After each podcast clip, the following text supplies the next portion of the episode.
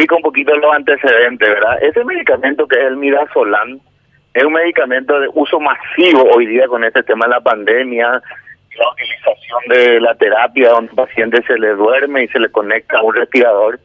Entonces está viendo, presentándose un fenómeno, digamos, de desabastecimiento de ese medicamento.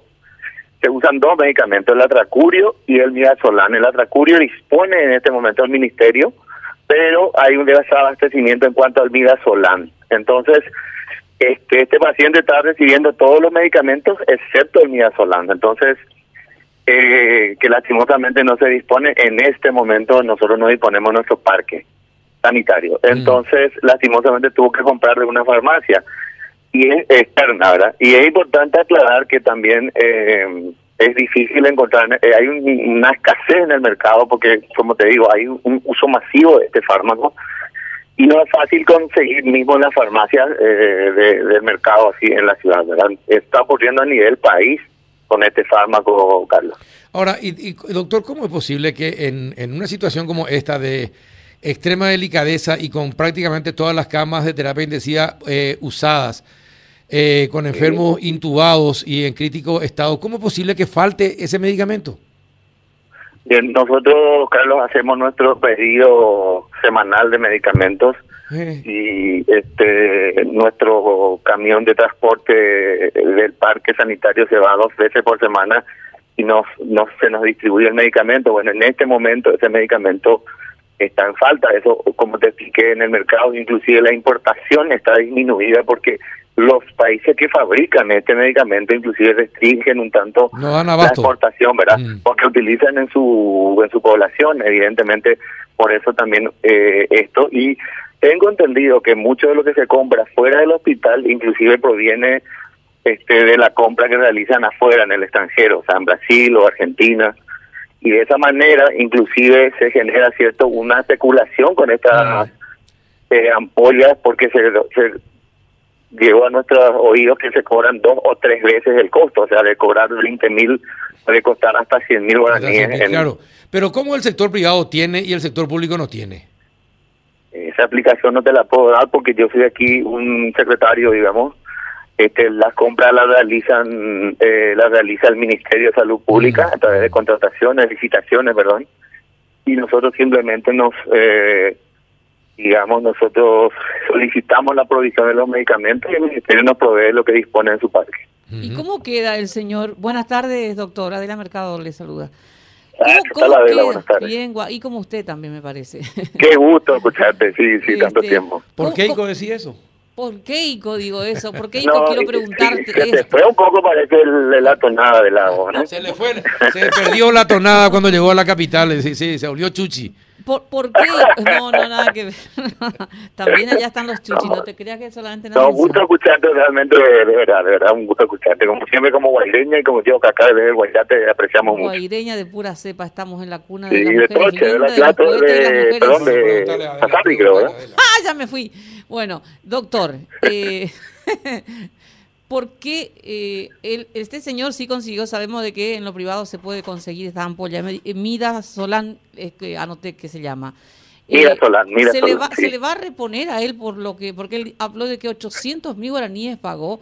Él es taxista, no tiene dinero. ¿Le están asistiendo en todo lo que va a necesitar? No, eso era antes, cuando él compraba. Claro, mira, no, esta, esta, no, esta le, le, Señor. Normalmente el costo de una terapia en, en, en nuestro servicio o en el servicio del ministerio tiene un costo aproximadamente de 15 millones de guaraníes, aproximadamente, ¿verdad? Eh, en pacientes intubados, asistidos con respirador y todo, ¿verdad? Y este, la verdad que todo el servicio que le da al hospital, todo el servicio, digo, todos los insumos y todo lo que puede gastar, eh, se ve un poquito, digo, en cierta forma opacada por la falta de este medicamento, porque tanto se le da y los costos son altísimos, pero bueno, eh, con este medicamento nuestro trabajo a veces queda muy muy afectado, ¿verdad? Porque es, vital. Ahora, el presidente... Este medicamento en concreto ahora, eh, por orden del presidente, él se encargó de, hacer esa compra. Sí, lo, eh, lo que conseguimos aquí en el mercado en Villarrica fueron 200 ampollas y no hay más por el momento. Y es así, es difícil. Yo creo que el desabastecimiento no es solamente a nivel público, sino en el privado también hay una escasez de este medicamento porque no vas a una farmacia y compras directamente. Generalmente hay que buscar, no es fácil y que hay especulación con los precios. Eh, lastimosamente se genera toda esta situación eh, lamentable por, por todo lo que está pasando, pero esto yo, creo que es una consecuencia de la pandemia, de todo lo que estamos viviendo y llegamos a este punto eh, y afectándonos hasta este nivel, ¿verdad?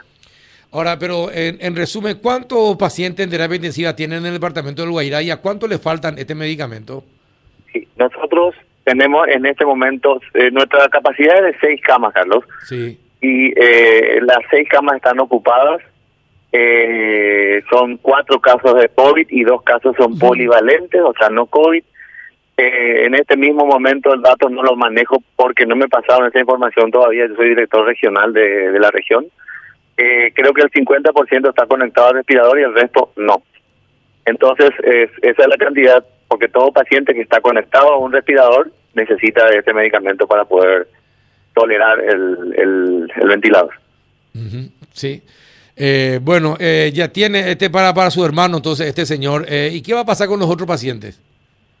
Bueno, nosotros hasta ahora, este, yo ya me comuniqué en forma telefónica con el ministro y estamos hablando de la provisión de este medicamento, que no es un problema local, no es solamente Villarrica, en muchos otros lugares está ocurriendo lo mismo y bueno, eh, ya se está tratando este tema de que no nos quedemos desprovistos de este fármaco tan importante y bueno, eso es lo que pudimos hablar con el ministro y ya se está trabajando sobre, sobre ese tema. Doctor, ¿de, dónde vino esa voz que decía tenés que agradecer, agradecerle. Parece que era Mazzoleni.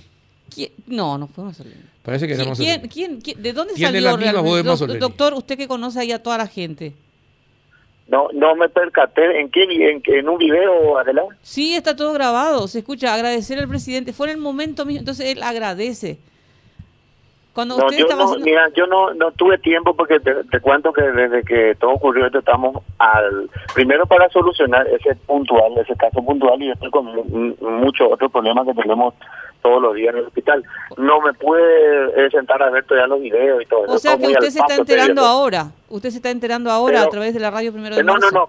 Desde esa voz que me está que me está diciendo no no no no no por eso yo vi eh, todo al vuelo estoy viendo porque te digo estoy trabajando hasta esta hora todavía y no pude voy a analizar, pero no. Yo lo único que sé que este señor es, una, es un señor conocido de la comunidad taxista, es una buena persona, es, un, es muy agradecido, él inclusive muchísimas veces agradeció la atención que se le está dando, no sé si escucharon en los videos o en la entrevista, agradeció la atención que se le está dando, atención, agradeció al personal de Blanco, dice que corren como niños por ahí atendiéndoles y él agradeció cuando se le entrega la ampolla y se le dice, esto te envía el presidente, él ordenó que se compre y se te entregue, él dijo, yo le quiero agradecer al presidente, sea, no, y te dicho, y bueno, entonces se, evidentemente se hizo esa filmación y aclarando que por lo menos tenemos resuelto y nos dejamos librado al azar a este paciente. Bien, ¿está Rafa o no? Sí, doctor, buenas tardes. Eh, le quiero preguntar algo. Usted dijo que ese medicamento era fundamental para el tratamiento. ¿Y qué, qué, qué habrían hecho si, si no estaba ahí el presidente en ese momento y si no recibía el pedido y, y resolvía, resolvía de la manera en que se resolvió?